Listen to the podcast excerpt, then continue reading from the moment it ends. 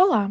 Nesse podcast, iremos abordar o gênero Trypanosoma. Somos alunos do curso de enfermagem e somos o grupo composto por Eliza Laura, Laiane Beraldi e Camila Gomes. O gênero Trypanosoma é um dos mais importantes dentro de sua família, por incluir uma série de espécies causadoras de doenças humanas, como o Trypanosoma cruzi, que é o causador da doença de Chagas.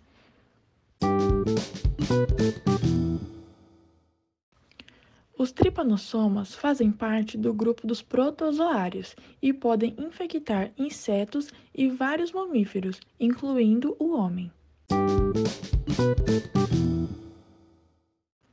Nesses hospedeiros, eles irão se apresentar na forma amastigota, ou seja, sem flagelo livre, quando intracelular. E no sangue apresentam a forma de tripomastigota. No vetor, encontra-se nas formas amastigota, epimastigota e tripomastigota.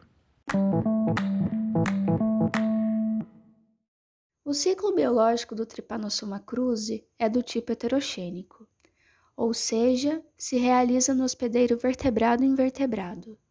O ciclo se inicia pela ingestão do sangue parasitado de um paciente por triatomíneos.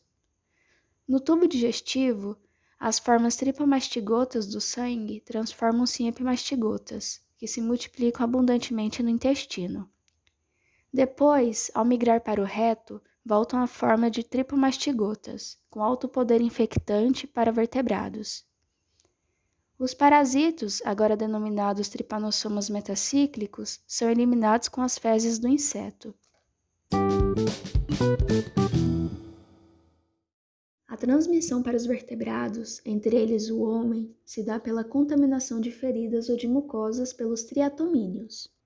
Os flagelados, sendo endocitados por macrófagos ou outras células, se torna mastigotas e entra em multiplicação, nutrindo-se do citoplasma da célula hospedeira até destruí-la. Volta então ao sangue ou ao meio intersticial, tornando-se novamente tripomastigotas capazes de invadir outras células.